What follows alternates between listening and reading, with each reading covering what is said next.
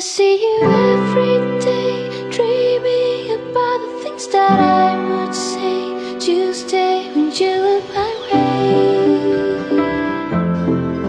Hello，大家晚上好，今天是九月二号啊，嗯，新学年开学了，然后祝大家这个学习愉快，然后家长们辅导功课也愉快哈。今天我们要聊一个闲聊话题，聊聊我们最近都在看什么、玩什么、想什么。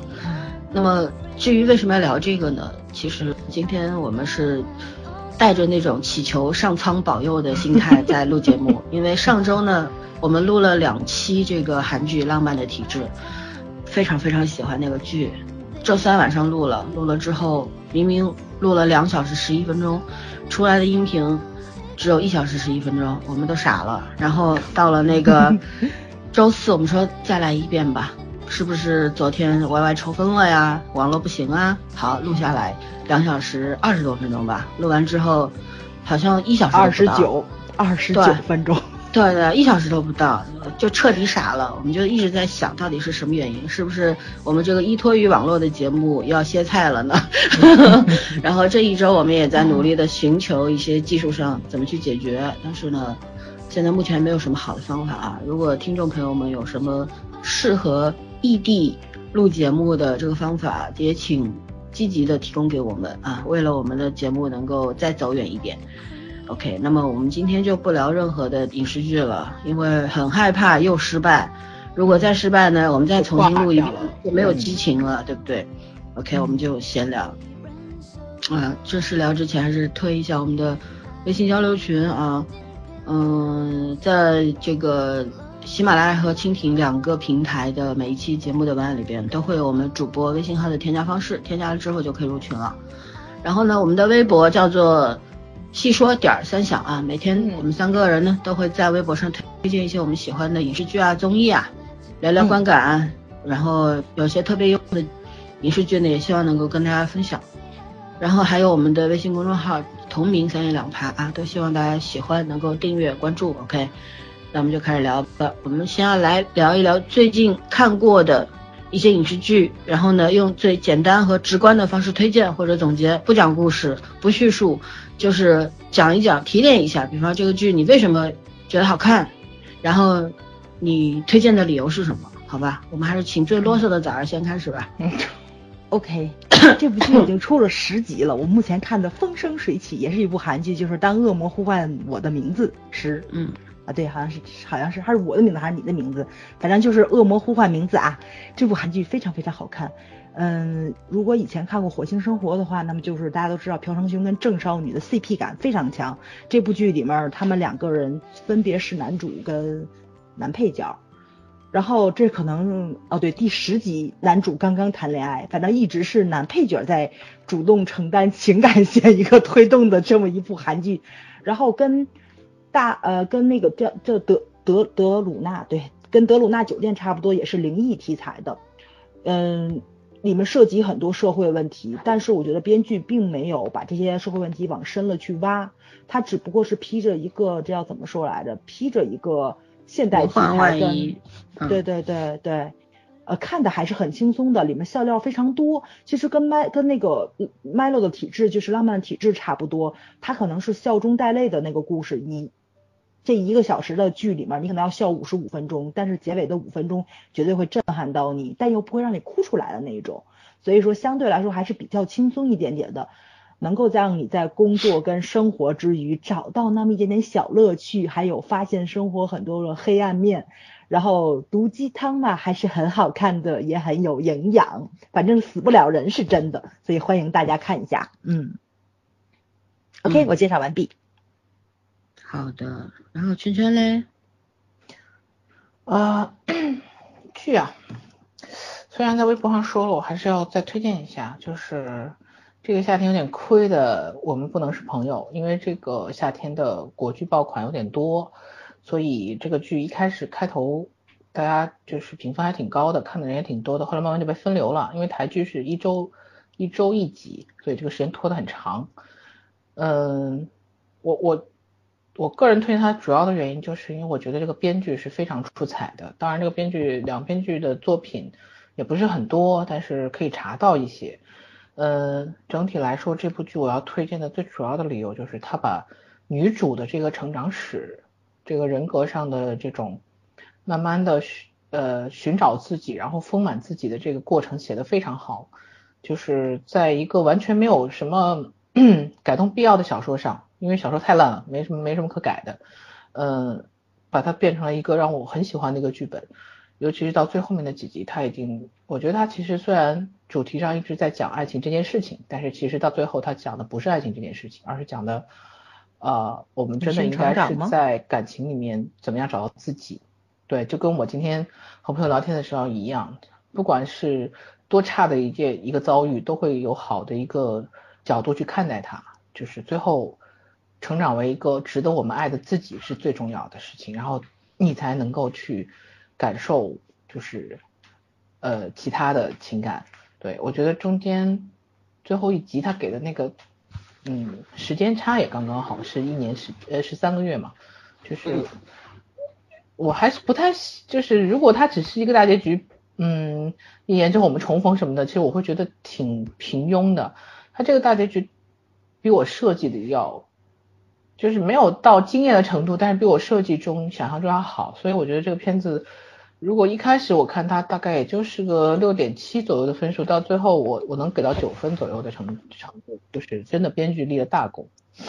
嗯，我觉得这个是这个夏天最好的女性题材的呃一部爱情剧。然后还有前两天我看《斗争的女人》，本来是想冲着那个就是咱们要要准备我们准备聊的那部日剧去看的，结果无意中看到这个五集的短剧，然后我就点开看了。哦，我真的觉得。第一是日本人还有什么不敢拍的呢？第二就是 拍的真的非常，他的所有的性暗示都很隐晦，但是因为他是讲不同不同年龄段的女性对于异性的一种呃处理态度的方式，其实也是在反映女性自自身的成长，但是他所有的性暗示都拍到了，而且拍的很隐晦。关键是我第一集特别喜欢，第一集那个小女孩，那个演员当然演的很好，小女孩理解成人的这种。呃，两性的方式，爱情的方式和成年人，就是成年这个他爸爸，其实是他爸爸的小三儿，说白了，呃，和他沟通的方式都让我非常惊艳，在这个剧情的处理上面，所以我觉得这个剧后面两集反而我觉得平淡了，在后最后一集也挺好看的，所以我觉得这个剧整体来讲分还是很高的，就是第一集太惊艳了，因为呃，我我我我基本上没有看到过亚洲亚洲的这些剧。能把就是成年人和孩子之间的这种两性关系能呃暗示的处理的这么妙的，很舒服，对，嗯嗯嗯，甚至把母亲的关系也放进来了，就是呃女儿和母亲是是比较特别的存在，但是女儿和另外一个呃年轻的女女性之间的这种呃又像朋友又像一个互相观察的个体的这种关系处理的非非常好，嗯，反正我很推荐这部剧。好像是一四年的剧吧，竟然竟然没有看到，也是二十五分钟一集，其实很快就能看完。啊，先推荐两部吧，《程序员》我不太推荐了，《程序员》就是属于喜欢的人很喜欢，不喜欢的人很不喜欢。嗯，然后有人弹幕里面有人讲一句说，终于有人因为这部电视剧把张震所有电影看了一遍。有关系吗？电视剧跟电影？哦，迷妹蛮多的，有点吓人。我只是觉得他演电视剧太轻松了，嗯，底下一群年纪大年纪小的，反正不知所云的嗷嗷叫了一遍，然后我我很平淡，我没觉得有特多特别，但是他真的演的很好，嗯嗯，电视剧就推荐这么多吧。那我本来想还是推荐《Melo 体质》的，但是我觉得我们会详细的讲那个剧，我就一句话讲一下，就是我觉得，嗯，现在因为。全世界好像都在讲女性话题嘛，尤其我们亚洲，包括我们前两天看到广电说，我们未来的一两年里面，可能女性主题的这个电视剧、影视剧会越来越多啊。之前我们也看到微博上流出来一个片单，说将近有二十多、二十多部女性主题的这个电视剧要开拍，对吧？有些已经在拍了。但是呢，我觉得我我当然我我是一个女权主义者，但是呢，我不是田园女权主义者。我当然希望好的女性题材。作品出现，可是我说实话，我对国剧不抱任何希望，因为他们对女权的理解本来本来就有问题，然后女性主题往往就会拍成了呃，所有都会拍成爱情故事。麦洛体质也是也会涉及到很多的爱情线，曾经的爱情，现在的爱情，但是更多的他们在讲寻找寻找自我和坚持自我，就是我知道我是谁，然后我要知道我要怎么样活下去，即便眼前有很多的困难挫折，可是我就是要突破，我就是要往前，然后不在乎结果是什么，我总总是以最正确的或者是最最嗯正向的那种姿态坚持下去。我觉得这个是很好的，能够值得我们的我们这些观众和我们的编导去学习的，就是包括人家的台词能够写到多么的微妙和有趣，很精彩，人家的情节起承转合做的多么的流畅，他看上去很琐碎，可是你就完全找不到破绽。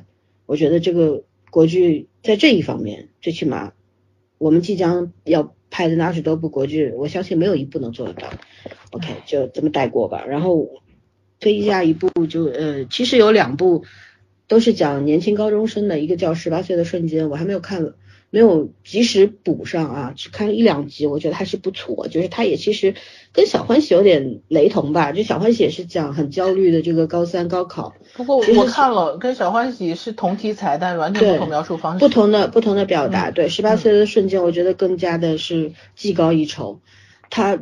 就是他也会讲不同的这个阶层的父母家庭，然后不同环境出来的孩子怎么样面对同样的问题，然后他们都做了什么，经历了什么，然后怎么样去面对和处理问题。我觉得韩剧在这方面，他没有刻意的贩卖焦虑。然后也没有刻意的去做煽情或者怎么样，没有像小欢喜那样最后啪一下集中了各家各户都出现问题这样一个集中了好几集的，对，他看着特矫情，你知道吗？人家韩剧真的没有做到这样，人家可能会有煽情的部分，可是他煽情也是很自然的东西，有会让你真正打到你心里面去，会让你产生思考，而不是像像小欢喜这样非常密集的，就是要煽动你煽动你，没有别的没有别的那种目的。就是就所以小欢喜上来我觉得是还不错，但是看到后面的时候已经有点乏味了，对。然后呃最主要的是想推另外一部韩剧啊，就是也是讲高中生，叫喜欢的话请响铃，王菲的平台也在播出嘛，对吧？然后也是一次性八集全部播完了，我们的金所炫还有宋江、郑嘉兰三位年轻演员嗯主演的，然后这个剧其其实有一点软科幻的意思，因为。他讲了，就是说有一个其貌不扬的、身材矮小的高中生，为了向另外一个类似于校花一样的女生表白，然后呢，但是自己觉得很自卑。可是他是个天才少年，他就开发了一个 app 叫做恋爱铃，然后他想用这个恋爱铃，然后向那个女生表白，但是受到了很严重的嘲讽和奚落，然后怎么办呢？然后他就把这个手机给了就金所炫饰演的这个女孩子。就这么一个故事，然后呢，金所炫，嗯，拿到这个手机之后呢，他其实当时有两位男生同时喜欢他，然后他他不知道是因为跟着心出发，还是跟着恋爱铃出发，反正选择了其中的一位，然后成年之后又选择了另外一位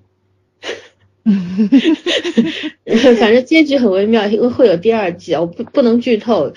但是我我想说的这个剧，我了明白他到底要表达什么，他就是想要说科技改变人生吗？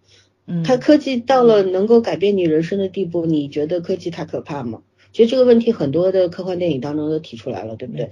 还有一个问题就是说，如果这个就是这个开发软件的这个男男孩子原先就是一个，其实是一个。呃，虽然自卑，但是是一个很优秀的男孩子，然后看上去有点悲伤，但是他还是有乐观开朗的部分。可是你知道到第八集，第八集最后的十分钟的时候，就是恋爱零二点零开发出来了，这个男生在一道光里面走到舞台上，然后他已经完全不是曾经的那个高中生了，就像一个有点像那种。觉觉得自己是上帝的感觉，就是你看，我给你们开发了一一款新的恋爱铃，嗯，二点零，然后它不仅能够告诉你有人有谁喜欢你，而且可以告诉你，在这些喜欢你的人里面哪个是合适你的，你即将要选哪个，嗯，也很洗脑嘛。然后当时在这个发布会外面，就是有两队人在互相抗议，一一队是拥护的，一队是反对的。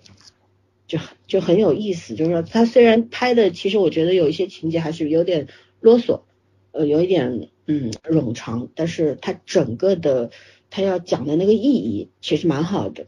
我觉得能够放在它集中在一个这个恋爱铃的受众群是一一群高中生，然后慢慢慢慢的变成了韩国的绝大多数人都在使用这个东西，但但同时也有人在反对这个东西的时候，它就引发了某种思考。这个思考其实我们可能很多年未来的很多年我们都会去思考的一个问题：你到底是更看重自己的心，你的感觉？还是你更依靠科技呢？就是这么一个事情，我觉得可以看，这片子可以看，而且很爽，八集已经没有一一次就可以看完，并且留了一个不错的悬念啊，期待第二季，就是这样。然后嗯，还有的话，我想推荐一个我发在微微博上面的一个电影，叫做《阿德尔曼夫妇》。这个电影我很喜欢，因为它其实算是一部非常冷的冷门片。二零一七年制作，二零一八年上线的。然后讲的是什么呢？讲的是一个这个有一个天才作家啊，一个天才作家呢去世了。去世了之后呢，在他葬礼刚刚结束之后呢，记者就来来访了，采访他的妻子。然后呢，通过与这个记者与妻子的这个对话当中呢，就渐渐的将这个天才作家的人生还原出来了。这个故事。讲的也是很琐碎，我反正永远对这种很琐碎的东西很感兴趣。对，嗯，就咱们到年龄了。对，这个妻子他就讲了什么呢？讲了关于他们两个的相遇，然后互相之间的有一种暧昧的试探，然后相爱，然后结婚。结婚当中当中呢会有很多的撕扯啊，然后和很多的牵扯，然后面对生活窘境的时候，共同的这种抗争的那种姿态。然后呢，成功了以后呢，大家都遇了眩晕。然后激情褪去之后呢，平淡和厌倦都出现了。最后呢，就是接受了和选择了无奈又必然的相濡以沫，就是这么一个故事。但是，当有一个巨大的反转，这个反转是什么呢？就是这个妻子告诉这个记者，其实真正的那个写那些故事的人是我，是我本人，而不是我丈夫。然后中间后面有很长的一段很精彩的一一段。对白，大家可以去看啊，我也不想把这些东西说出来，是因为这些台词里面真的是很精彩。他那个精彩程度，因为法国电影你知道吗？就是那种他有很哲学的，然后又很浪漫的，两者调节的非常好的那种氛围。嗯。然后轻轻松松的就从这些人嘴里面讲出了很多世界上面的文学巨匠，然后他们谈文学，然后。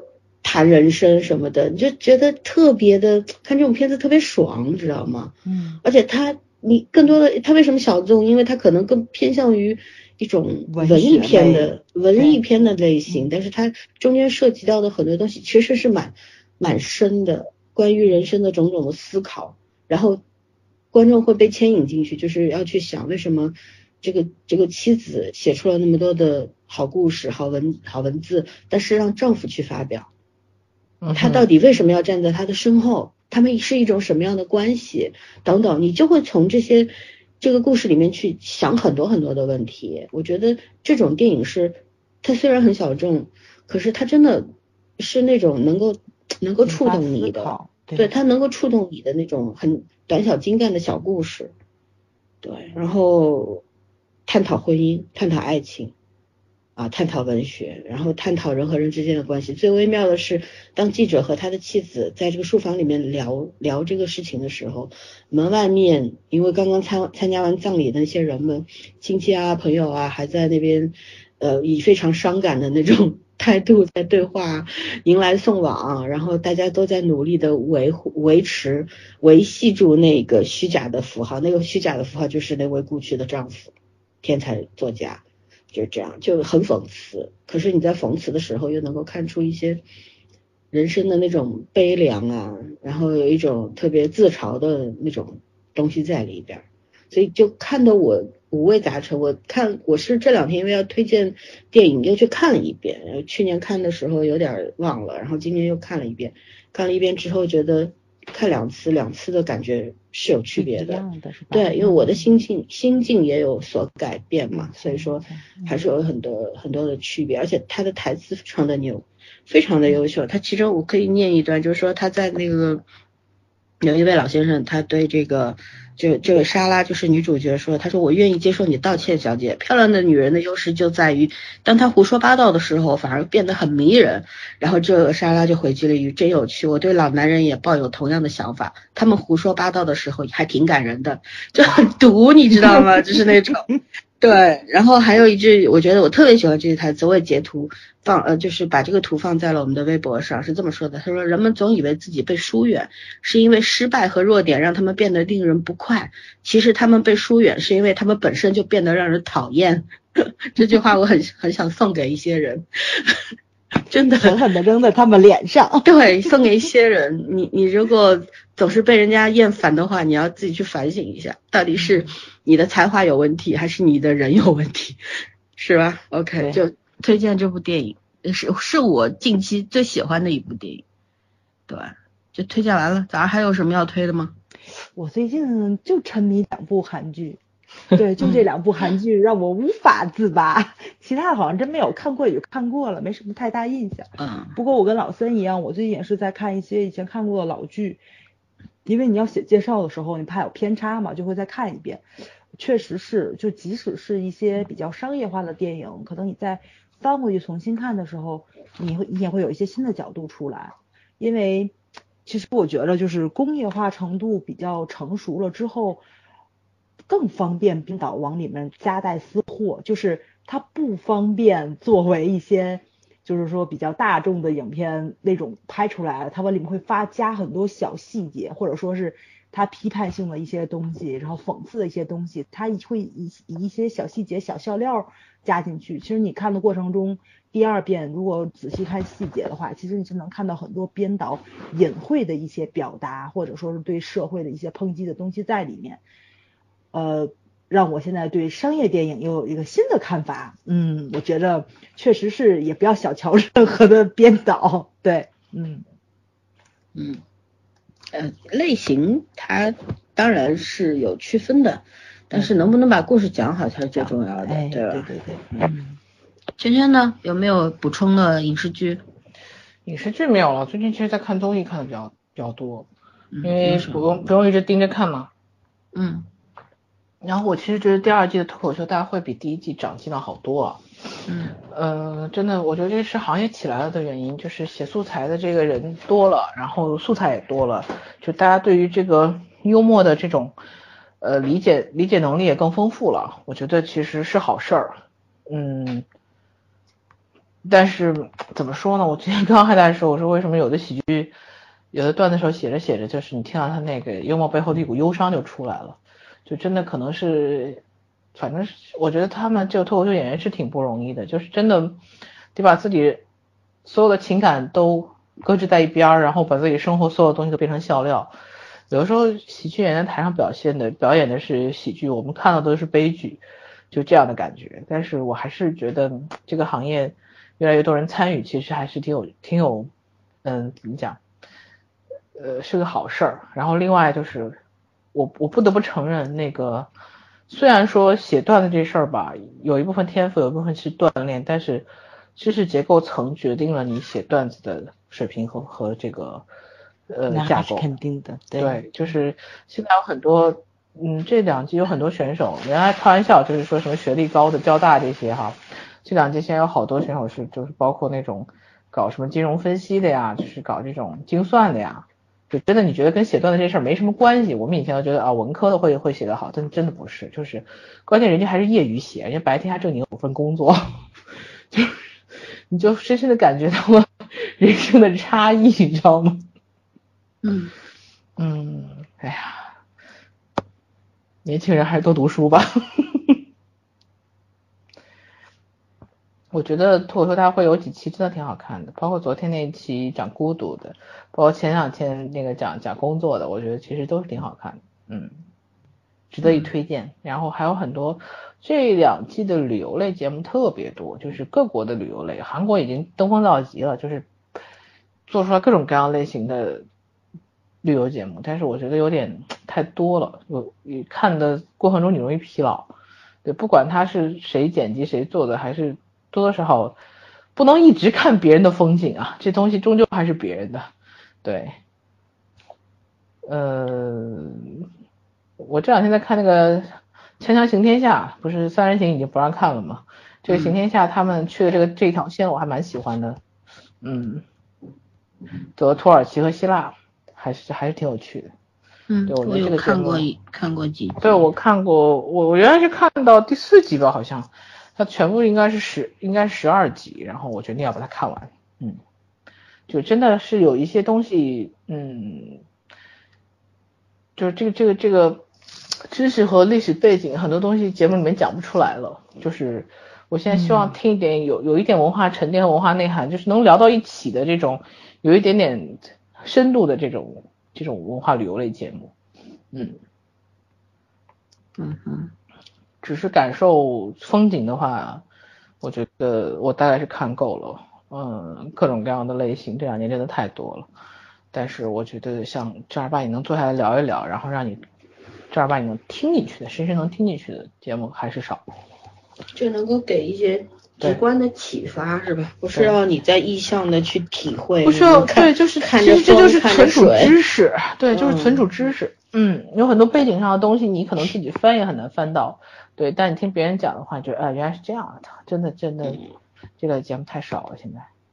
对其实现在因为大家可能到了一种呃逆反的状态吧，因为这几年太流行碎片化知识了，嗯，觉觉得碎片化知识也是知识。其实碎片化知识它算知识吗？这是一个需要去思考的问题，对吧？常识，我我们为对有些它可能，你比方说像一些呃哲学类的公众号，他会写一些呃某一位哲学巨匠的一个他的生平啊，或者说他一些什么故事啊等等啊，但这是知识吗？它只是让你去大概了解这个人，而你没有系统的去阅读他的书籍的时候，你即便系统的阅读过，你也不一定懂他在说什么。说白了就是，然后还有你就更多的现在公众号是什么？就是一张图一行字，一张图一行字。那这种东西的话，它能够到底给你什么的话，我觉得其实就是让你养成了一种再也不愿意长阅读的那种坏习惯，就是你已经失去那个功能了。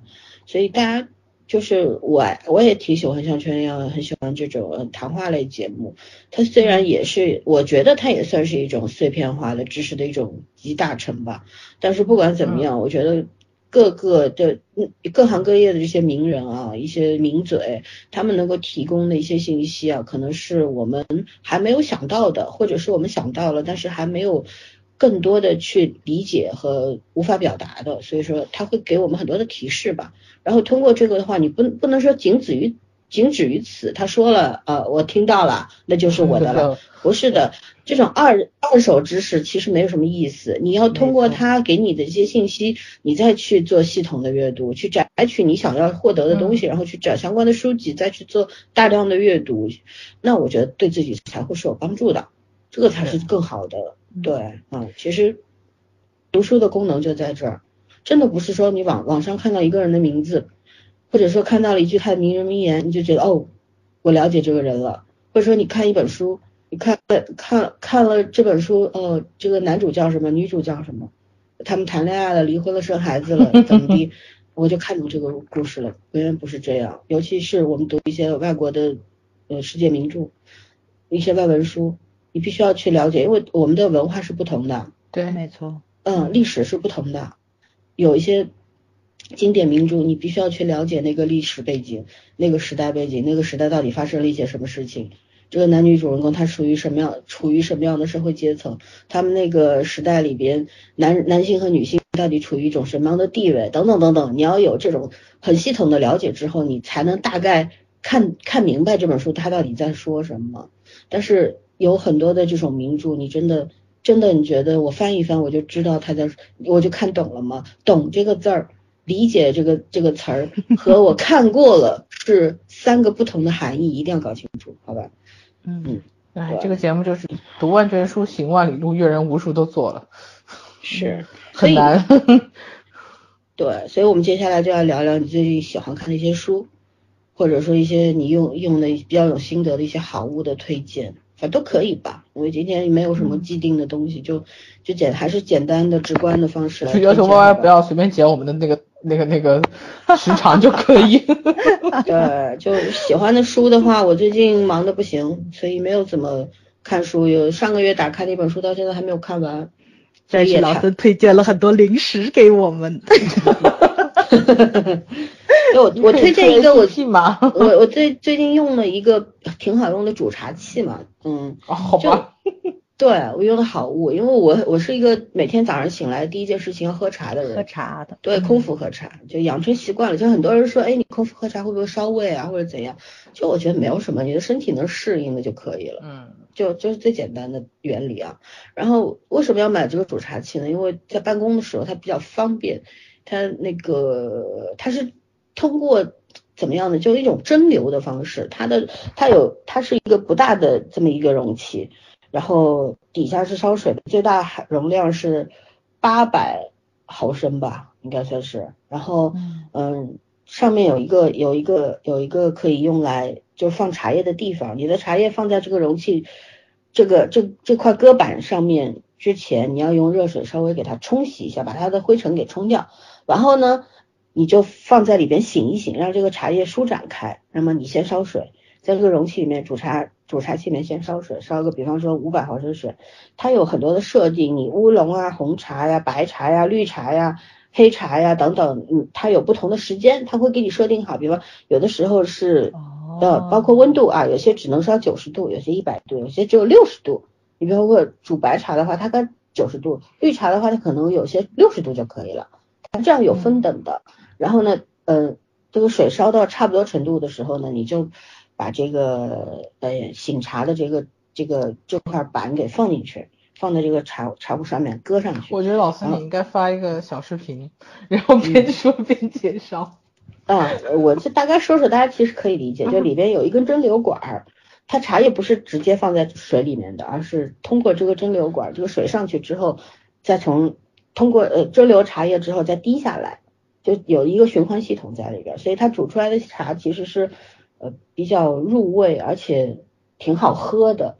但是如果你煮红茶的情况下呢，一定要记得把茶叶这个拿出来，因为你在保温的情况下，它还会不停的蒸馏，导致你这个茶又苦又涩，你知道吗？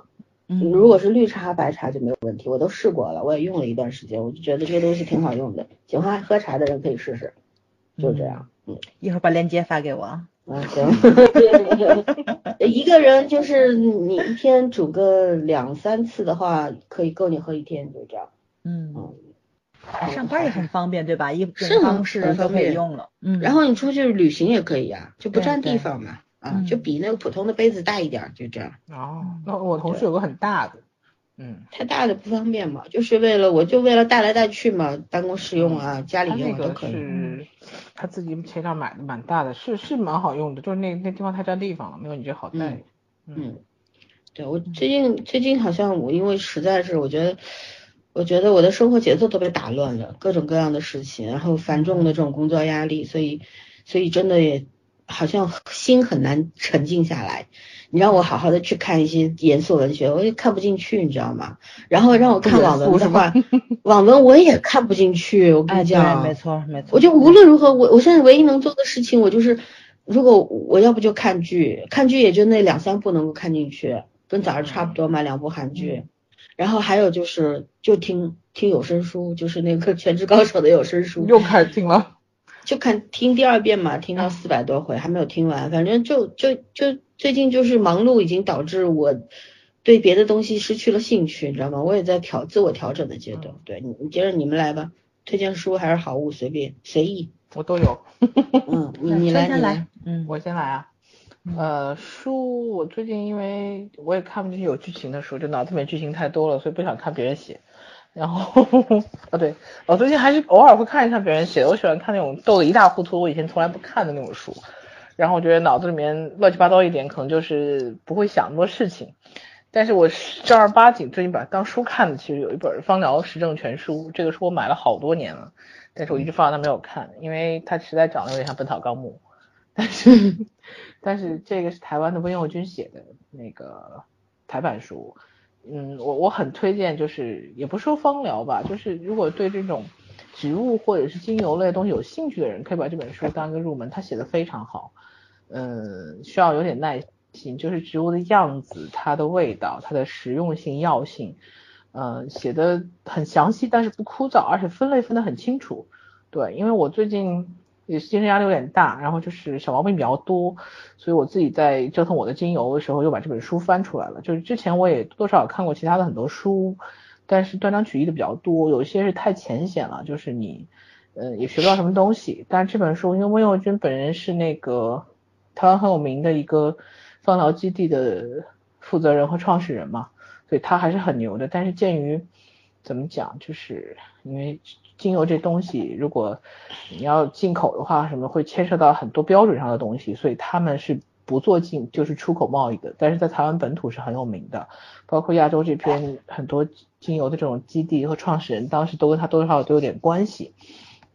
所以，我我还是很就是很相信他的这个权威性的，而且我真的觉得这本书，无论是作为字典性的书，还是学习性的工具书，都是很好的一个就入门级的选择。嗯，不算便宜，但是很值得很值得收。对，然后好物这边，我推荐一个，哦，对我来说是神器，就是夏天那防晒。我不是蛮蛮容易晒黑的，关键问题。但是我又很不喜欢涂，说实话，我只要不去海边，我不会涂那种防晒霜的。虽然我一天到晚跟人家推荐，我推荐的尽量都是不油的，就是那种那种比较水润、比较好推的。但我自己其实真的没耐心每天推那东西，所以我一般夏天防晒就是喷雾，就就是不出不出事吧，或者是不怎么在外面常待的话，我就是一喷雾哐哐，然后喷到身上就可以出门了。然后我今天夏天发现一神器，因为我特别招蚊子，然后。而且我们我们车库蚊子特别多，我基本上车库从车库走到办公室，永远都被被被蚊子咬两口，就是那电梯里面也会有。呃，我自从用了这个防晒喷雾之后，我竟然没有被蚊子咬过，因为它本身写的就是防晒防蚊的。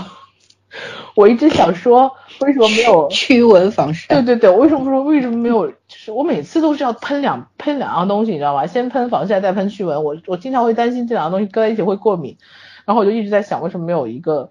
产品是具备这两个功能的，然后真的发现了这样产品，然后我大概用掉了三分之二瓶了，发现的有点晚，其实要是早点发现更好。然后真的就是只要喷过它，我不太担心这个过程中间会被蚊子咬，所以我觉得真的是很不错的东西。但是我不会在这里说名字的话，如果真的有兴趣，有跟我一样困扰的人，可以在之后在节目，如果节目会发的话，如果今天没有被。被没有被那个 Y Y 故意剪辑掉的，我可以在就是你私下问我，我可以回答你的。嗯，这两样东西还有一个什么啊？对，还有一个是女生用的东西，合适在这边说吗？说呗。就就女生大姨妈保命用的东西。我现在真的靠这活着。就真的太累的时候，我我最近腰痛、肚子痛的感觉特别明显，就有点撑不住。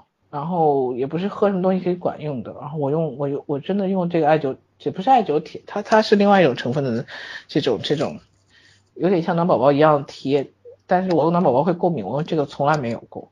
然后就是你会会很舒服很多，呃，就包括睡眠也会很好，然后整体来说就比较顺畅，就真的你很忙碌的时候或者很难过的时候，它能帮你撑过去。对，因为我是特别容易腰痛坐不住。这个这个特特殊生理期的时候，然后我贴这个就可以长长贴一天，我什么基本上是没有太强烈的感觉的。你像比如我今天下午坐着开了四个小时的会，我还是活下来了。嗯，要是放以前的话，估计我要我要中间要出去好几次，但是有时候又不不太可能会允许。对，唉，其实我觉得还是年轻时候要注意吧。我主要是年轻时候造太厉害了，然后现在就就只能靠这种秘密武器来来来。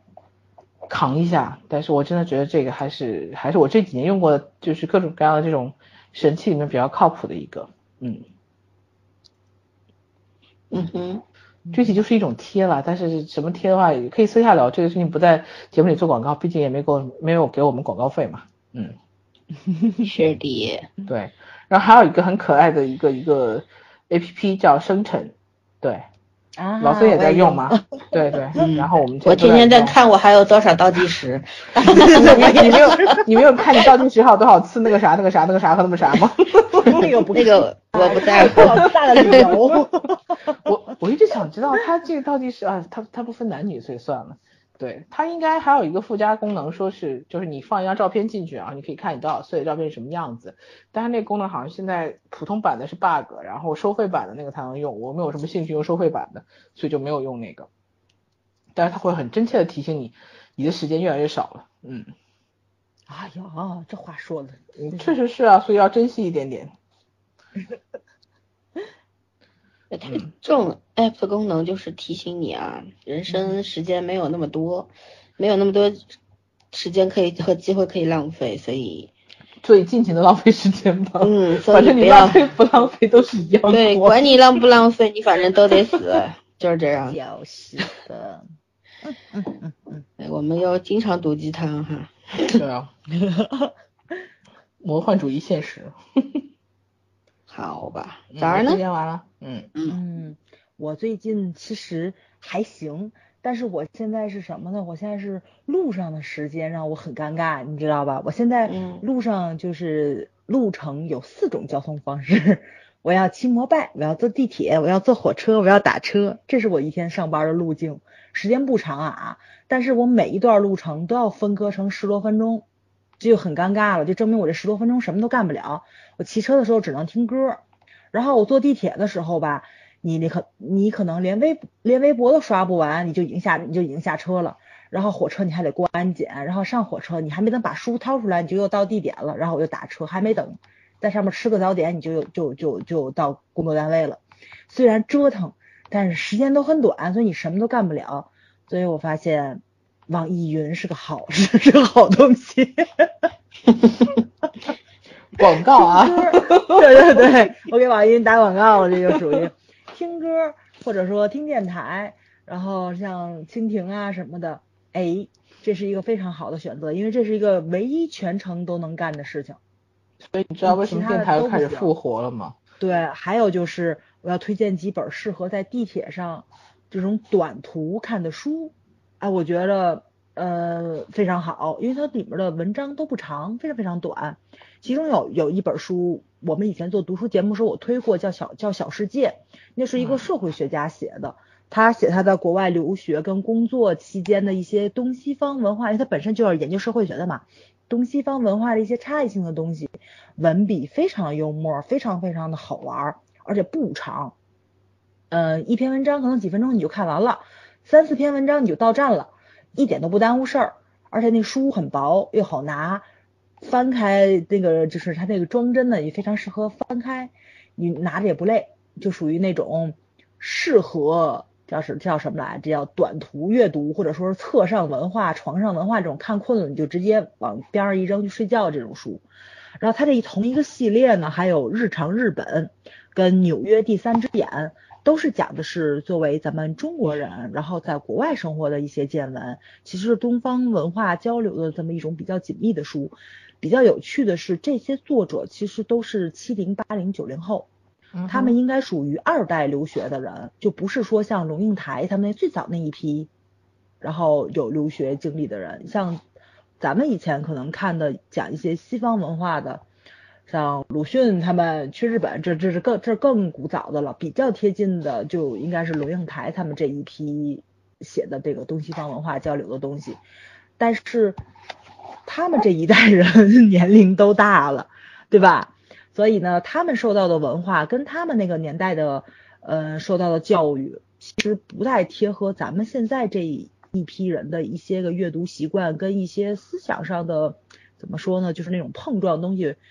共鸣感会稍微少，但是这一批作者很有趣。第一，跟他年龄相仿；第二，他们也赶上了祖国改革开放，然后这种是以一个什么比较呃移民，或者说随爸爸妈妈工作，或者说是一个正常留学的这么一个方式，然后到了西方去。这个时候，中国人可能在国际上的社会地位也渐渐提升了，所以相对来说是一个比较平等，或者说是。呃，沟通交流，大家正在同一个层面上这么进行这么一件事情，所以他在他眼中的西方国家，或者在他们眼中的日本国家，这种其他除中国以外的这种亚洲国家的一些见闻，特别特别的有趣，挺好玩的，我觉得挺适合我这种哎喜欢那个国外的文化，但是我又没有机会出去留学呀，或者说在国外生活过的这种人，然后看一看真正的人家的社区文化是怎么样的，然后跟咱们这边的情感交流、性格交流，看完之后你就会觉着世界大同，人跟人没有任何区别，哪儿的人都会有刻板印象，哪儿的人都会作。然后相对来说，其实人类是没有什么太大区别的。啊，对，人类本身的劣根性没有太大区别。嗯，对，这是一个消除刻板印象的这么一个书。即使文化上有差异，饮食习惯上有差异，受教育背景上有差异，但是同阶层的人相对来说，生活上的交往方式是相同的。有钱人跟有钱人没什么区别，没钱人跟没钱人也没什么区别。受过高等教育的人跟完全没有受过教育的人都是没有什什么区别了。但是阶层与阶层之间交流才会产生矛盾，跟国籍是没有关系的。所以这种就是怎么说呢？你看的过程中会产生共鸣，或者说是换一种角度去思考自己自身有什么问题，这是一个。嗯，看清自己哪里有问题的书，我觉得是。虽然它是以很轻松有趣的方式写出来，但是你是能找到中国人或者说是目前自己这个年龄身上的一些劣根性东西，所以我觉得挺有趣的。嗯，适合大家去看一看，是一是一个可以自省的书。对，通过外国人找中国人的毛病，挺有趣。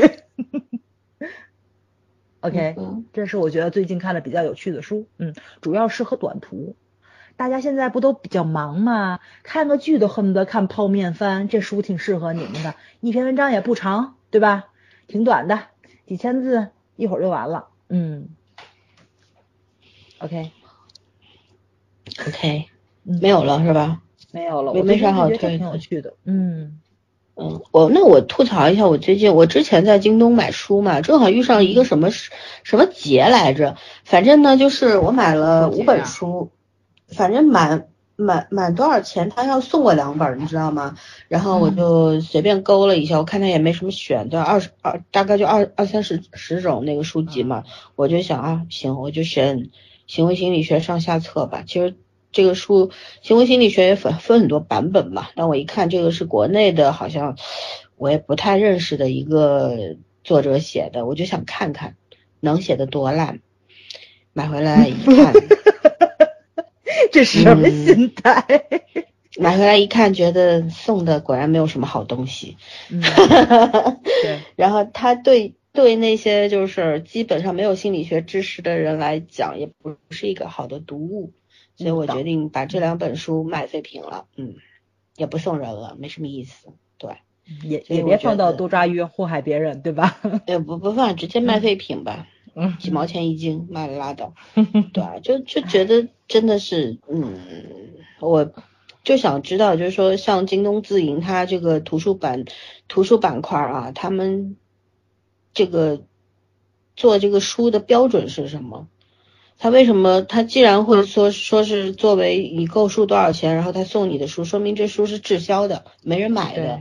不知道压了多少年的，对吧？但是你当初为什么要进这个书呢？我也不懂。对，嗯，要吐槽一下。但是以前京东赠的书卖的都都是特别好的书，你知道吧？然后像什么，呃，我我有汪好多汪曾祺老爷子的散文，我就特别纳闷，你知道吗？怎么就不出汪曾汪曾祺全集呢？对他都就是都是打乱了，你知道吗？就。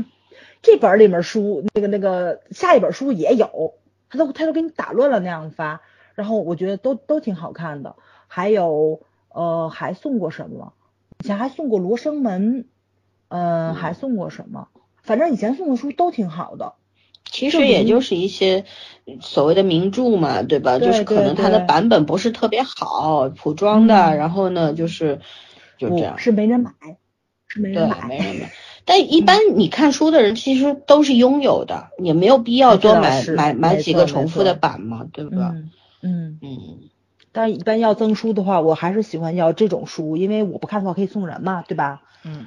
关键问题就是现在赠书就是老老三说太鸡肋，他现在我现在只要选到了赠书这个里面去，他赠十本书，十本书都你都不可能买它，就是没有让你有任何的购物的欲望。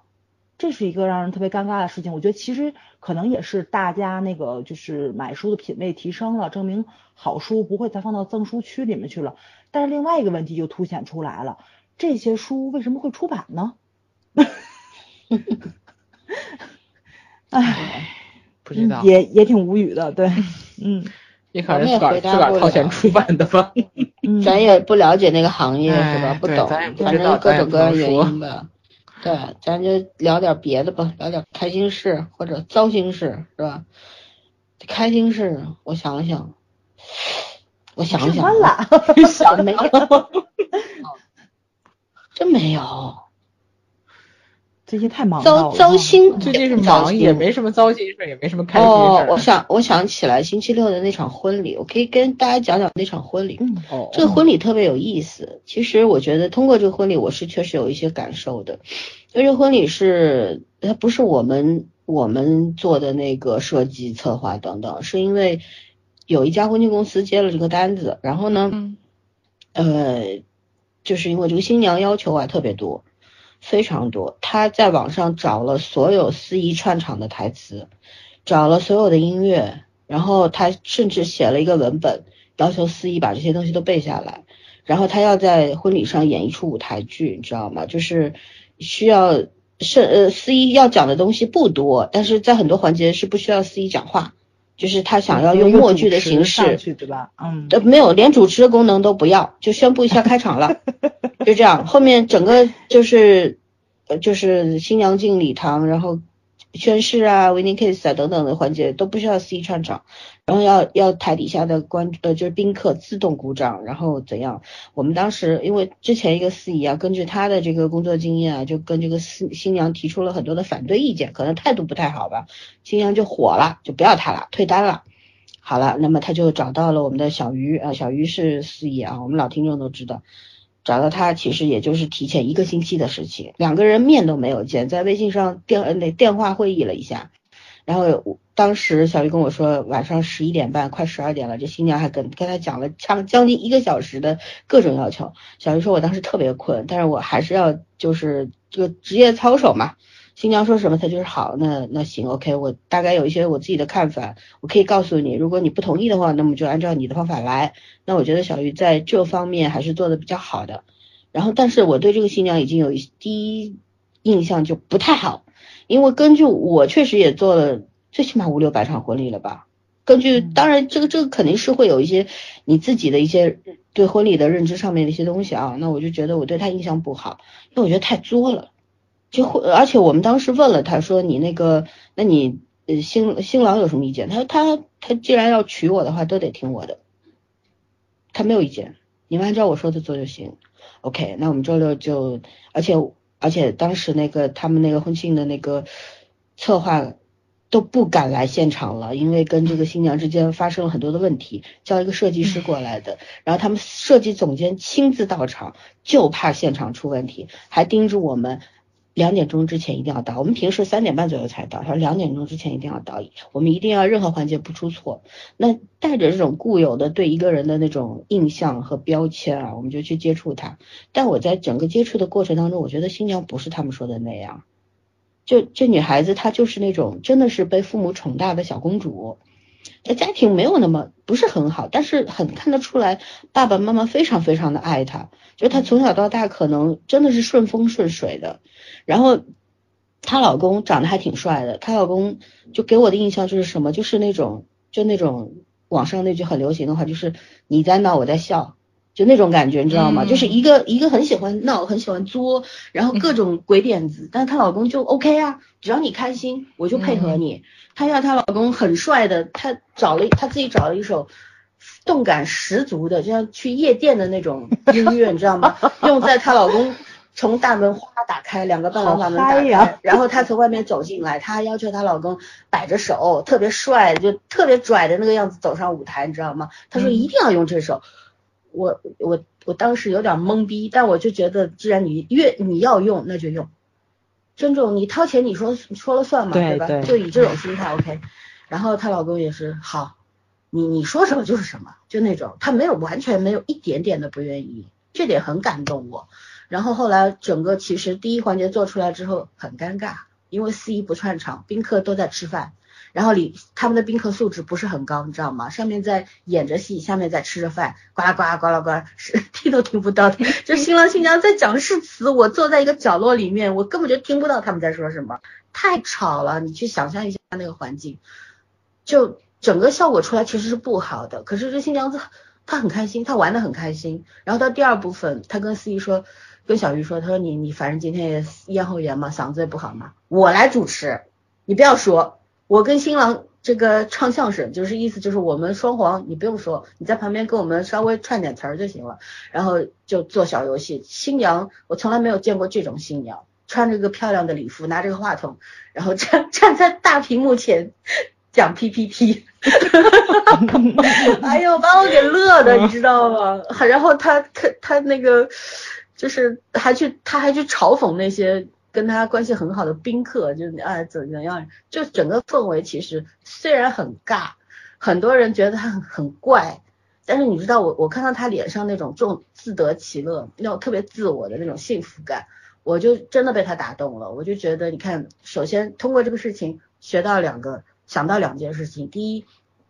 有些呃，当当这个新娘和前前面那个策划和司仪发生很多矛盾的时候，我们没有听到新娘说什么，我们只是听到了那两个人在说什么，所以我们对这个新娘就产生了一个坏印象。这个这个事情其实是特别不可取的，对不对？然后第二个就是如何去欣赏一个人，就每个人其实都有可爱的部分，我们怎么去欣赏一个人？我觉得在这个事情当中，我我有学到。然后当后来我们婚礼结束的时候，其实还蛮早的，八点十分就结束了，比往常一些婚礼结束的都早。你别看他烦，但是他很多环节他都省掉了。然后他后来我们就问他今天还满意吗？对我们有什么意见吗？他没有，他跟你们两个合作我太开心了。嗯。然后我说我后来我就跟他聊了，稍微聊了一下，我说你之前的司仪为什么不用他？他说我自己的婚礼为什么我不能做主？嗯，这话对。没错，对，嗯，他说我我会我一辈子就一次，我就想任性，我也就任性这一次，嗯，哎，我觉得有点为他要判教决的感觉，我就真的见过太多各种各样的新娘吧，有些新娘就是自律性很高，像我这种性格的，就是我不愿意麻烦别人，OK，有些事我也不在乎，就无所谓，不不要搞那种很复杂的婚礼或者怎么样，最好不要搞，就这样。但有些人就是那种想要在舞台上表现欲，但是他又很怕去。显露自己一些缺点或者怎样，而这个新娘是她知道我是一个有问题的人，我是一个很任性的人，很傲娇的人，或者我甚至是一个很闹腾的人，可是我无所谓，因为今天的婚礼我就要要把我最真实的一面放出来，然后我也不在乎别人对我怎么看，哎，我就觉得这样的女孩子其实是可爱的，很有意思，对，就算是一件很开心的事情吧，就真的有从中。学到一些东西，对，讲完了。唉，这算什么？这这算乱七八糟的事，不算糟心事儿。不是开心的事，我觉得对我来说，它是个开心的事情。对，嗯嗯嗯，老三说这确实，我觉得挺有趣的。对，因为我一直觉得参加别人婚礼是件挺开心的事情。对吧？咱先别管他以后会离婚或者怎么样的啊，那也是以后的事儿。对，当时还是很开心的，你肯定是因为爱才会在一起的嘛。嗯嗯，对，嗯，OK，你们呢？呃，我讲，圈圈讲，你讲吧。都行啊。嗯，我最近最开心的事情就是看了一部非常非常棒的话剧，是那个陈佩斯跟杨丽欣的那个戏台。真的真的非常棒，现在正在全国巡演嘛。如果到了那个大家在的那个城市，我真的推荐大家一定一定要去买票。而且我这次我这次特别尴尬在哪里？我买票我买错了，我买的是第三排。我是因为经常去那个剧场嘛，我理解是我以为的那个第三排了，但是它有一个加五排。等于我这是加五排的第三排，其实是比我以为的第三排中间差了五排，非常靠前。然后坐在第二排是一家，就坐我前面是一家三口。然后那个小姑娘呢，她很矮，她如果坐在那个凳子上的话，这个孩子得仰着头看那个看台，所以这个宝宝特别逗，那宝宝就站起来了，然后他妈妈啪把他就给拉下来，说你站起来，后面人就没法看。啊，我就觉得这就是开演之前我特别开心的一件事情，因为我看到了就是很有素质的一家三口。然后就是呃，我来的这一场，我还跟老孙他们说了，我在第一排看到了好几个老爷爷老奶奶，应该都是奔着陈那个那个那个陈佩斯来的。然后穿着旗袍来的，非常非常漂亮，而且身板巨直。我估计应该也是年轻时跳过舞，或者说是仁义的演员啊什么之类的，因为精气神非常足，不像那个年龄的人，就是那个做派跟素质，哎呀，反正就是非常非常好就是了。我觉得就是这一场，因为可能我坐比较靠前，然后跟舞台特别的接近。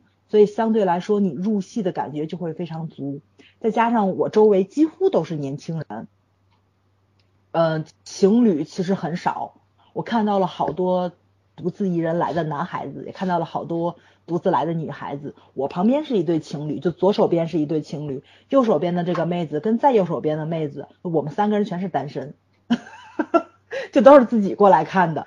然后就是你会看到中老年人非常非常的多。而且是成群结队的来，一帮老姐妹儿，一帮老兄弟们，就是这中老年追星。我还跟你们说了，我退场之后，我还特意去了一趟就是演员通道嘛，因为经常看，所以你知道他们从哪退场，偶尔就会能偶遇上，不能要个签名吗？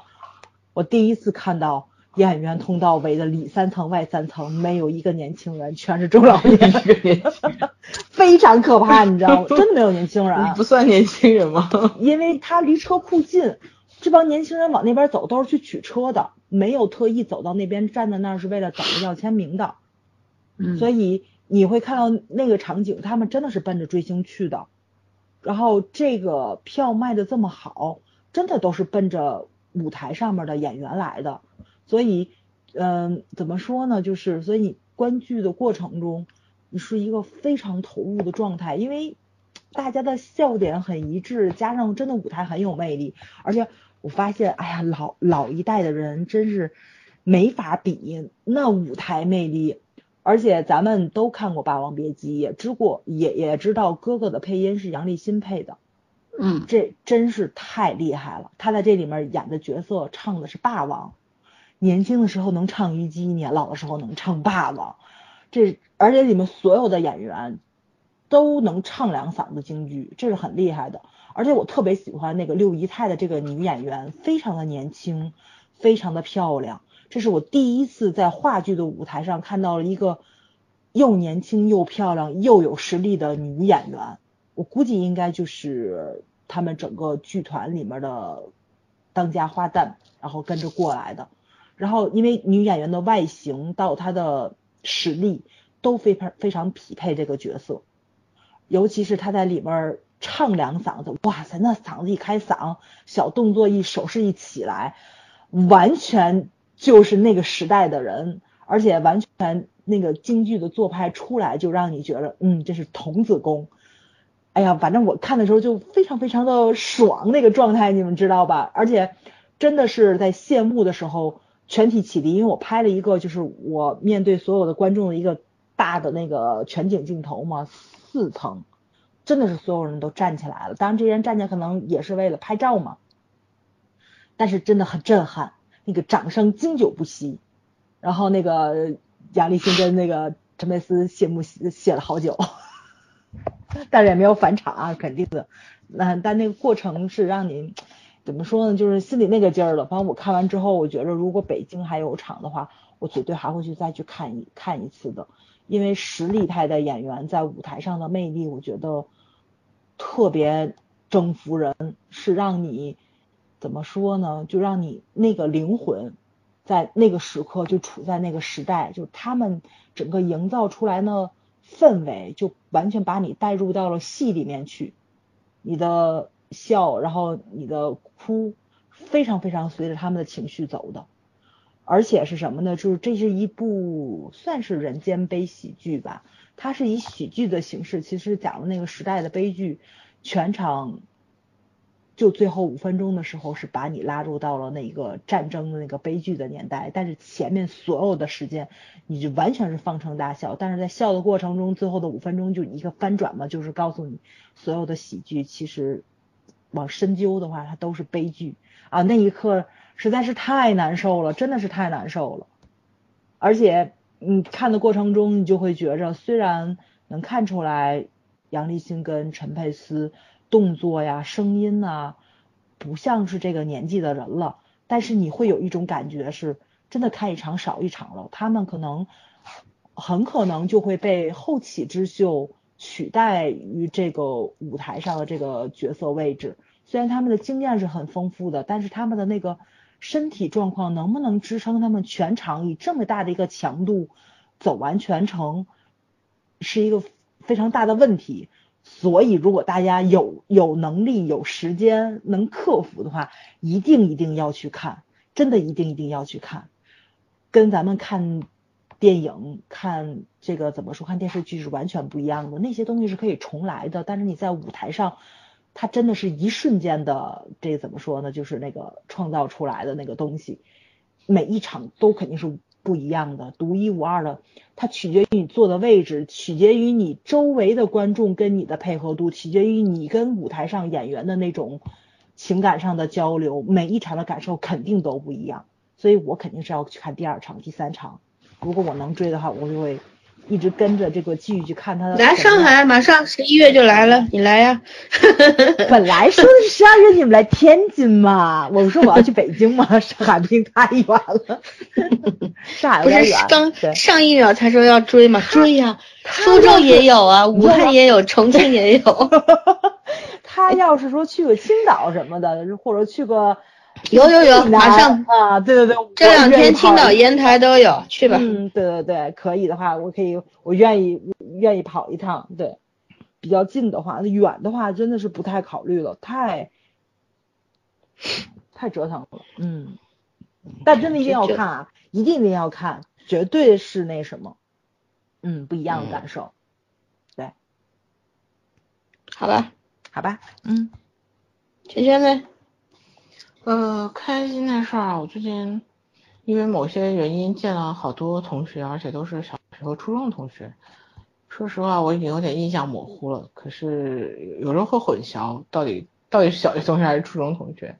可是见了以后，那种感觉就是好像也没有陌生。我真的是觉得，越越是那种少年时代见过的同学，我真的大概跟他们都有小十年没怎么见过面了。就是那种，就是一见面那种毫无陌生的感觉，真的挺感动的。对，而且我我见一堆小学同学当老师，然后我也是醉了啊。然后果然，就是一起吃饭的时候，他们在聊教育界的话题，我虽然也不太听得懂，但是我还是很深深的感慨我没有孩子，你知道吗？因为我觉得连 连这种。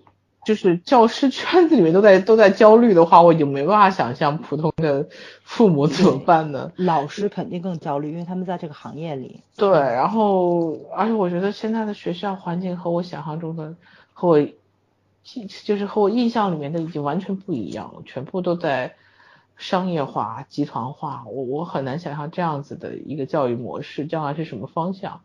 然后我这两天而且。经常就见到我脾气很好的同事，在接到孩子的电话时候，瞬间 表演变脸，你知道吗？我真的认识他这么多年，我都没有觉得他他就是跟谁变过脸，你知道吧？真的是接每次接他接他家孩子的电话都会玩变脸，哇！我说我说到这个程度吗？真的跟仇人，他说快跟仇人差不多，就是不谈学习怎么都好，一谈学习简直就就感觉跟那个真是来要债的一样。然后，而且好像我我问了好几个，就是家长都是这种感觉。现在是因为孩子厌学，还是真的因为我们现在教育方式不太适合这波孩子？我一直在想这个问题。那每一个年代，我们那个时候也没有说都是那么爱学习，但是我们也没有那么厌学。为什么现在孩子和家长对抗力这么大呢？而且还真的不是学习很差的孩子，所以。嗯，哎呀，反正是，反正最最近就让人莫名其妙跟教育界接接触了很多层面，然后我就开始关注这个问题。所以我那天看小团圆的时候，我我我其实啊、小欢喜，呃，小小欢喜的时候，我其实真的还哭了好几次，就是这感觉可能孩子看是不会有的，但是我现在作为走过来的孩子去看父母付出的东西，我还是真的觉得非常的感动，甭管他是煽情还是我，我觉得我觉得我父母那些付出的东西，我是真的感受得到的，对，所以这个片子还还不算太烂吧，就算这个假期还是能看的。嗯，但是但是教育这件事情，真的这个这个，我我实在是觉得不知道，我我我也不知道，如果我是爹妈的话，我我会怎么怎么跟孩子处理这个教育问题？我只能说，嗯，我还没有做好准备。你得先有个男朋友。呃，这个倒不是问题，我就觉得其实现在有没有男朋友都不是重点。看看看看，他说他没有，不是问题，看到没有？有什么情况？他想生孩子也不是难题，关键问题就是说我真的准备好能当一个妈妈吗？我觉得我不能。嗯，我不知道这件事要怎么面对。我有时候觉得像我这么优良的基因应该传下去，但是想想啊算了吧，何必找个人生个人出来跟自己作对？对，就是我同事今天跟我讲说，嗯我觉得父母自己要把自己做好。我说我见过很多父母自己都做的挺好，但孩子完全不好，就不是那个样子啊，不或者不是想象中的那个样子啊。我说其实这这这也不能完全这样说，你父母没做好，真的太多因素了，中间干扰了太多因素。嗯，对，而且怎么说呢？我最近呢，好像是跟比较大的孩子坐在一起聊了聊，我会发现现在孩子真的很有想法。咱先不管那个他们就是学习上有没有焦虑感啊，嗯其实他们对自己的那个学习是有规划的，很多时候可能是家长太过于怎么说呢，就是控制欲比较强。他们可能有自己的节奏，跟自己想要去怎么说呢，就是那个安排时间的计划在里面，但是跟家长是不重合的。但是这个不重合度就让家长焦虑，就觉着你不好好学习或是怎么样。但是也不是，也不光是这样，就是说孩子跟你讲，他有这个计划，这是讲而已，他能不能实现这个计划？不是孩子不讲，孩他他也不跟啊家长说，对啊因为因为他能不能执行这个计划？因为对因为说白了就是家长也受制于这个教育体系嘛，你总有一个终结，就是学校给你的一个终结或者给你一个一个一个要求，家长是必须要执执行的。孩子可能会觉得他的方式就是也能完成这个，但是他不跟家长沟沟通的话，家长也会很郁闷，就可能结局未必那么差，但是过程就完全对不上。可是家长为为什么没有想过孩子为什么不想跟他沟通呢？哎，我跟你讲，家长一天到晚是每天我也是家长，你是我也是谁家长成人。啊？你不是我承认没问题我也是成人啊，为什么我就能沟通呢？呃，没有，因你为啥时候当的家长啊？因为你没有你你只在小时阶段里面跟他用思想交流，你没有照顾他的生活，你没有从小培养他，你没有养对你跟他之间，你是局外人好吗？站在一个完全跟他没有利益冲突的角度去讲，你可以跟他沟通这件事情是不够客观的。嗯是的，我同意圈圈的对，嗯说法。家长哪可能不爱孩子？可能把家长逼逼成那样，真不容易。我跟你讲，四脚吞金兽嘛，朋友圈里都在说自己家的孩子。嗯，所以哎呀，很难，这个东西真的很难。嗯，就我同学，就我同学一句总结：不说不说学习，什么都好；一说学习，立刻炸毛。是这么回事儿。但是小我我因为我我今天今天这个我好多好几个朋友圈呃那个群里边，就是我的有一个群里面只有我一个光棍儿啊，其他的都是妈妈，然后大的呢小孩已经早就硕士都毕业了，都已经开始工作了，然后还有的是小孩在国外留学，有一个是最近在那个多伦多大学读心理学的，然后回这两这个今年在港大交流学习，然后最近放假了，马上要回要回香港了，他他孩子在怎么想的呢？慌，你知道吗？说选错了地方了，当时交流学习应该去美国，最近有点乱。然后还有两个呢，就是就是女儿是在那个上海中学国际班，因为他们孩子都是外籍的。然后还有一个就是小孩是在浦东的一个私立的学校里面读书，反正就是各种吧。我就觉得我这个群里面其实所有的妈妈们其实都还蛮优秀的。然后培养的孩子也都是所谓的别人家的孩子啊，就是那种什么，其中有一个朋友的小孩在交大附中读书，他还整天说我儿子读书不好。妈的，他明明是个学霸，他说他读书不好，你有什么办法？谦虚了，好像打人。对对，然后他们今天就一一一都说，哎呀，小孩终于对，就大学生还没开，还没有正式上学嘛，就中小学生都已经上学了，他们就说，哎呀，总算孩子都送走了，然后都住校了，就可以轻松了。轻松什么呢？周六日不回来吗。然后，然后那个什么，小学生的话不住校的话，他每天回来你不得给他辅导功课吗？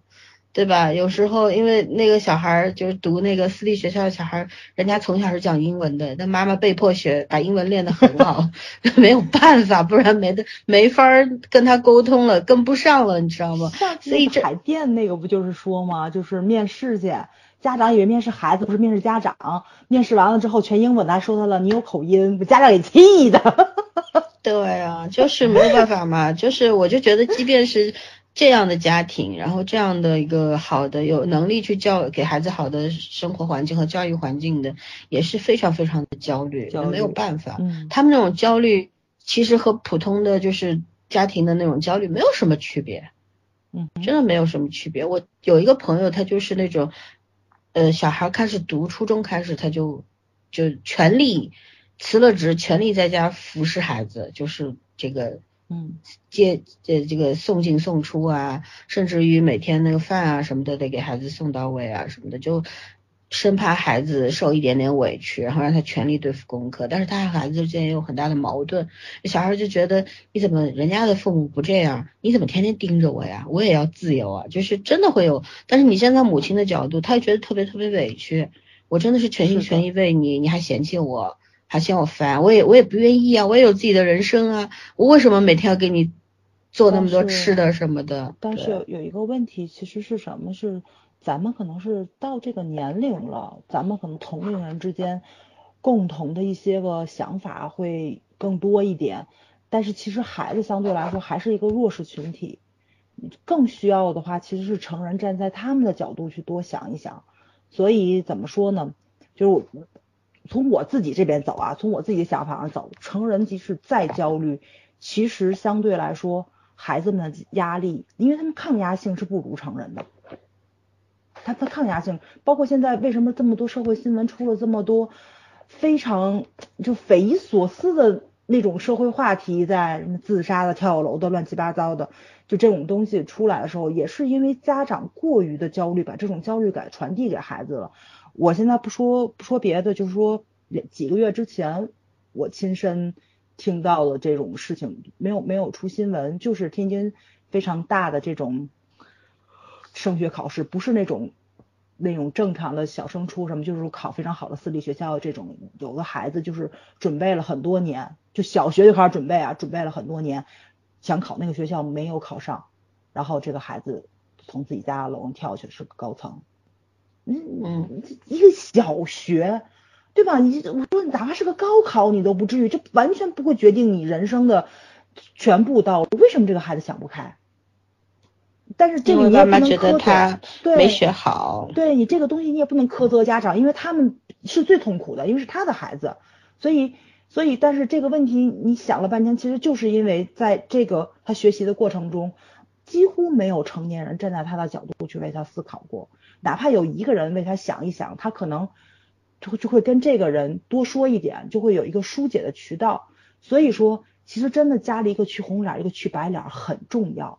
当然，在教育孩子的这个事情上、问题上，家长取得一致性，就有一些原则性的问题绝对不能犯，取取得一致性很重要。但是在某些心理健康方面，老森肯定是有发言权威，因为毕竟他是心理学的专家。你肯定有一个人是要成为孩子的垃圾桶跟疏解渠道，让他绝对百分百的信任你。出现任何问题，他能跟你说，他敢于跟你说，这个太重要了。不要等到悲剧发生了之后，你再去想这个问题。因为很多时候咱们可能是接触不到孩子，孩子的那个就是敏感跟那个跟那种小动物似的。那种想寻求帮助又寻求不到的时候，因为家长你工作也很忙，然后你也有自己的社交圈，然后你也有自己的焦虑，然后你还要操心孩子的东西，所以很多时候可能你会把你负面的东西导到孩子的身上去。包括为什么小欢喜现在这个片子火了一阵儿的原因，是因为它也反映了孩子焦虑的地方。那个英子最后得了抑郁症的东西，这都是家长强加给孩子的，对吧？因为毕竟教育这个，这个教育问题。虽然一直都在发展，都在进步，但是它的弊端性的东西还是很多的，资源还是很少的。然后你在占有资源的过程中的这种搏杀还是很残酷的。你这个现状是没有办法改变的，你改变不了的时候，那么就要尽量避免悲剧的发生。嗯，也很难，这东西要说起来容易做起来难。我们都，我有时候我，比方那个，我有一些朋友，他确实也遇上了这种。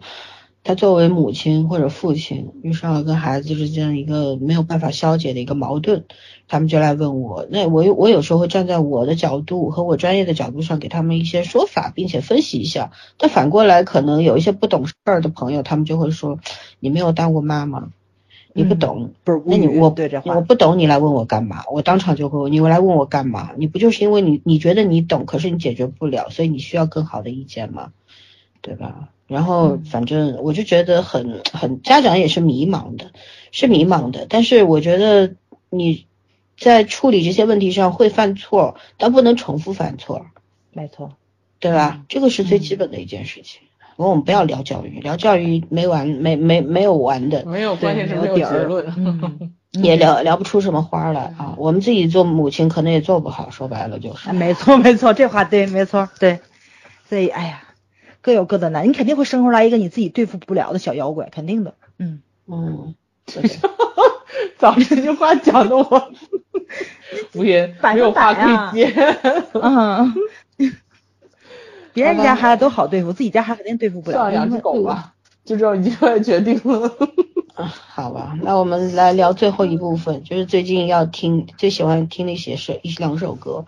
我还是先说说吧，我这个我最喜欢，我每次做完婚礼都要听杨千嬅的《勇》这首歌。看到了，我我特别喜欢这首歌，我都不知道听过多少遍。我有的时候可能会循环一个下午这样子，就他特别打动我，而且杨千嬅的这个唱腔，她的风格就是那种非常孤勇的感觉，就是不顾一切爱上一个人，为他愿意爱上他，愿意跟他做。结婚，然后为做做很多你本来不愿意去做的事情，等等。其实我觉得当父母也是一样的，很多小孩可能会问父母说：“哎，你为什么要生我？你都教不好我，你也不能给我好的生活，你为什么要生我？”可是长大之后，小孩子可能会懂，说父母能够结婚，能够生孩子，都是需要万分勇气的事情。所以我我一直都。超级喜欢这首歌，对，就还是，但是那天我发在朋友圈，居然有很多年轻的朋友跟我说第一次听到，哎，从来没有听到过这首歌。其实我真的很喜欢听粤语老歌，就是因为它不是说一定具备什么过去的一些时代性，或者说它很沧桑或者怎么样，而是曾经的一些粤语老歌，它那歌词和它的曲调都是。我很难去形容那种感觉，它不仅仅是好听，它有很多的韵味在里边。本身粤语就是一个很复杂的方言嘛，所以它有些歌词，你用普通话的形式去理解也不太好理解。可是它就是与那个音乐曲调完美的融合在一块的时候，就会有一种很特殊的氛围出来。所以我很喜欢听，对，就推推荐这首杨千嬅的《勇》给大家，好吗？然后你们来吧。嗯圈圈吗？还是我来？嗯，都行啊，都可以。今天这么客气呢，真是。哈哈哈。呃，那我来吧。对，我最近最喜欢听的歌就是那个韩剧《当恶魔呼唤你的名字时》那里面的原声带里面的歌。其实他这个除了原声带里面唱的歌很好听之外啊，哦，今天在二群里面大家聊天时还在说这件事情了。他他其实那个原声歌就那么几首。但是他翻过来调过去吧，每一首都不一样，这是很可怕的一件事。我觉得他那音乐制作人非常非常的厉害，他把每一首歌都进行了改编，各种风格。因为通过剧情啊，里面那个谁，那个郑少女演的那个角色就是一个音乐制作人的角色。他写完了歌之后，刚开始是给了一个流流行歌手，但是这个流行歌手这个歌后来他又给了女主角唱，然后呢，女主角又经过了歌曲的改编，所以说他那个同一首曲子可能会有三种不同的样的唱法出来，三种曲风，三种曲风来说，竟然每一首都相当有魅力。当然，可能个人偏好不太一样。我看有有的人喜欢舞曲，就是那种现代电子音乐的风格，也有人喜欢女主唱的慢歌，所以这个跟个人口味是有关系的。但是它的歌词跟歌曲其实是没有什么太大变化的，它做出来就完全不一样。这个我觉得它这是很好，就是讲述了音乐制作人到底是干什么的这件事儿。对，就是讲了不同歌曲有不同的魅力。呃，还有一个就是它里面的 BGM 实在是太厉害了，里面因为。那个谁，那个朴成雄大哥大叔，想说大哥了，你知道吗？实在是太有魅力了，就太像黑帮老大了。就他所有的出场的时候的背景音乐都很恢宏，因为他作为恶魔来说嘛，他的出场就很恢宏，用了好多的古典乐。因为这个它里面的古典乐用的非常好，所以我最近比较喜欢听副歌，听各种副歌。然后真的是，其实就。能听到那个复调音乐的魅力到底是什么？它也是那种怎么说呢？就是那个，因为它的那个就是那个创作形式是比较多变的嘛。相对来说，你那个旋律线上的那那那种走向，你就真的是很抓人。嗯，怎么说呢？但但是跟卡农又不太一样，因为卡卡农重复东西比较多，但它这它这是另外一种重复，所以相对来说，你就是在那种那种。音乐的舒适区里面反复的去走，而且怎么说呢？你也能体到，能感受到古典乐的那种魅力，对，因为心境上是不一样，你没有任何的，就是歌词啊什么的去影响你。其实你脑海中想象的是什么就是什么，但是我无一例外就是往脑子里面加的都是朴成雄踏着那种 那种六亲不认的步伐走来。实在是太帅了，所以这个这个怎么说呢？我觉得一部韩剧真的是能把现代的音乐跟古典的音乐玩到极致上。哇塞，这片的真的音乐制作人是太厉害了，让我敬仰啊，你知道吗？我都光这个音乐我觉得就值得去看这部韩剧，很厉害。包括那个 Mel Melo 那个浪漫体质也是，浪漫体质那个我今天看了一下第七集，哇塞。这个编剧又玩了新的花活，他整他等于说是这里面是加了很多那个就是韩其他优秀韩剧的桥段在里面嘛，他又把所有以前的那种优秀韩剧的那个原声碟 OST 都拿出来在里面放了一遍，你看的过程中非常的怀旧，虽然是一个歌曲大串烧的形式，但是看完之后我觉着嗯。我要去百度云搜一下经典韩剧的那个专辑，好好听一下。这个这个这个时候很适合怀旧了。对，所以百度云、网易云吧，网易云，对对对对，网易云。哎，它有很多 OST 的 OST，对，嗯。但是貌似韩剧的好多经典歌是不是都卖给了那个腾讯了呀？我觉得里面好多歌都听不了了，现在。嗯。现在版权是个很麻烦的问题。对，版权很麻烦。你想听这首歌，只能在这个平台听；想听那首歌，只能在那个平台听，太郁闷了。下八百个。我前一段看的那个消息说是独家版，以后不允许有独家版权。哎呀，他对独家版权又要那个什么，腾讯的独家独家这个钱又白付了。嗯，但是那个怎么说呢？自打韩剧火了之后，那个就是网易云之后，韩剧少了嘛，但是可以听泰剧的歌。虽然泰剧里面的台词跟吵架似的，歌很缠绵，这也是很奇怪的一件事。泰剧歌曲也不错。对，现在我觉得咱们国剧也比较重视那个原声带这一块。国剧前一段《亲爱的热爱的》里面那个，对啊，对对，他那个谁做的？无名之辈。嗯，不，他那个那个做制作人啊，陈雪然。陈雪然很牛的，陈雪然他好多曲风，而且这是一个搞绘画出身的，去去搞改行做音乐的，也也很厉害。的艺术对对对，你像还有很多画家是听着副歌去画的画嘛，也非常厉害，名画那都是。他的曲风不一样哎，他沙海，他镇魂，包括他给给这个这个现在热爱做的，他曲风真的不一样，而且英文和中文都不都不错做的。嗯。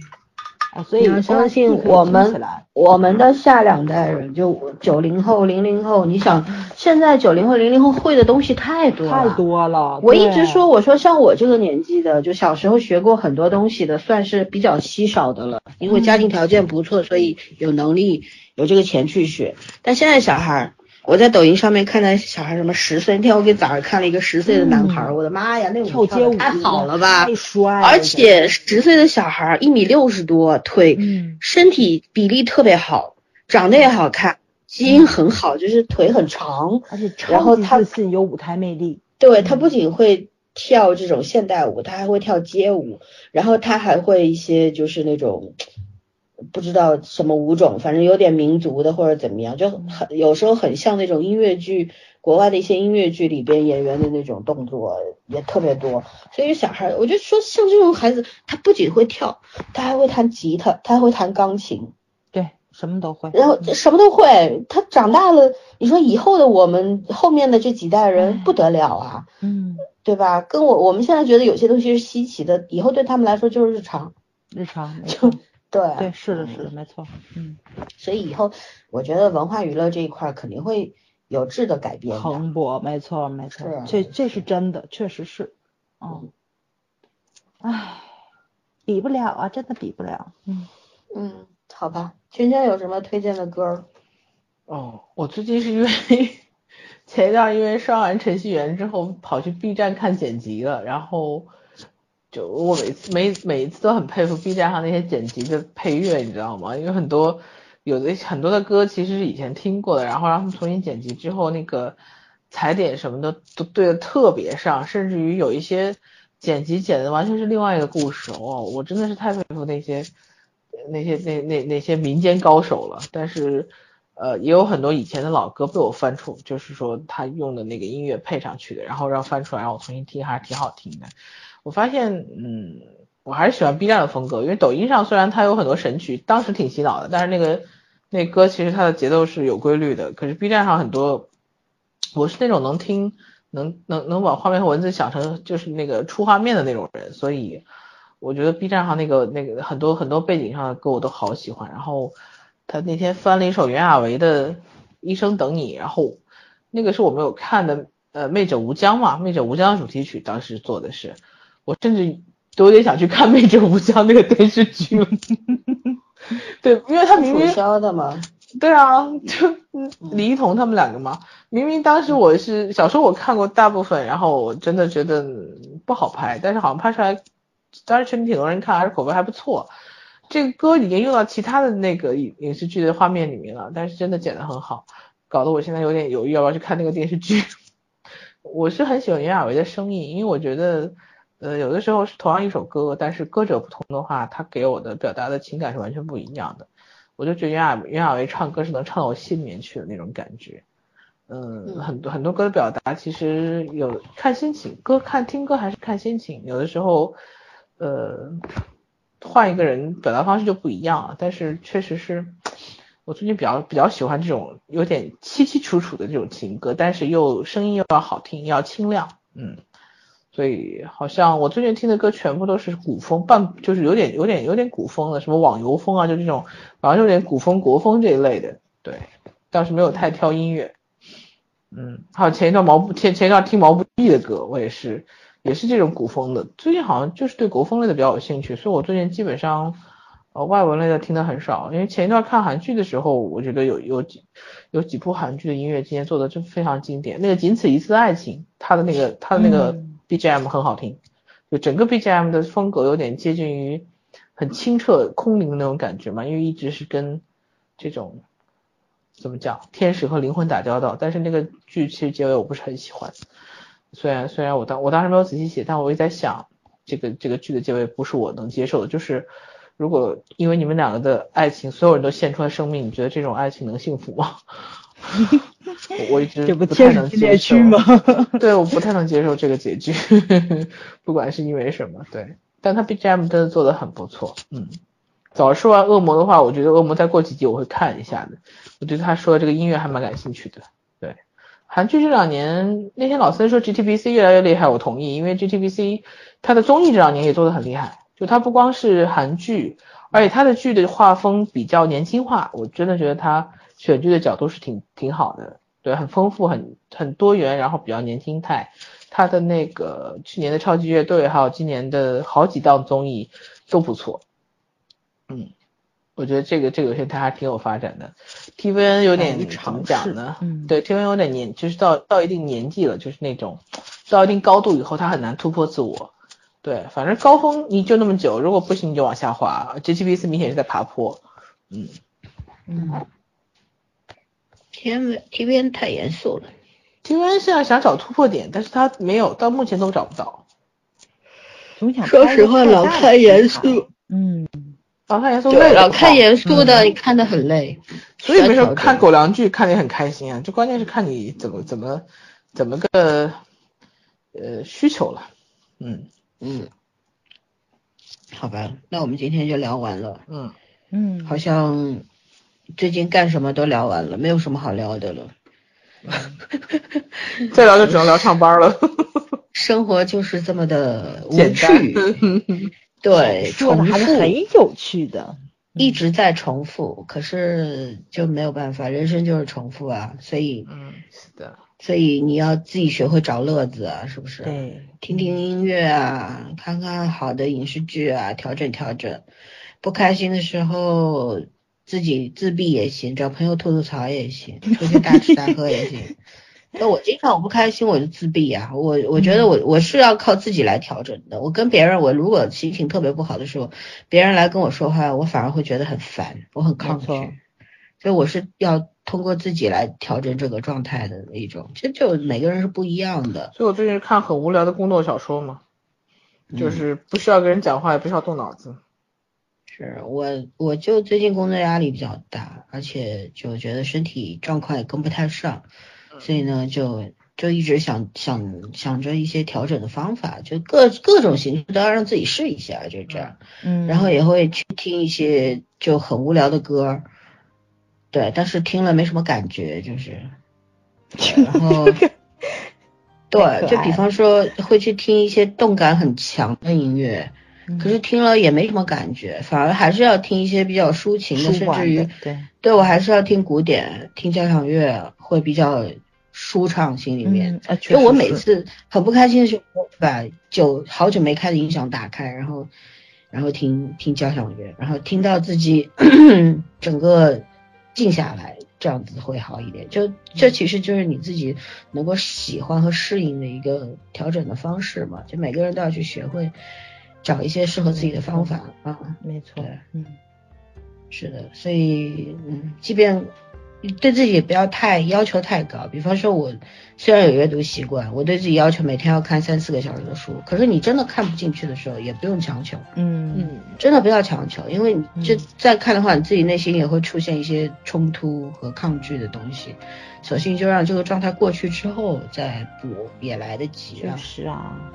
本身是一件很让人开心的事情，弄得这么的，它不是任务，一定要明白。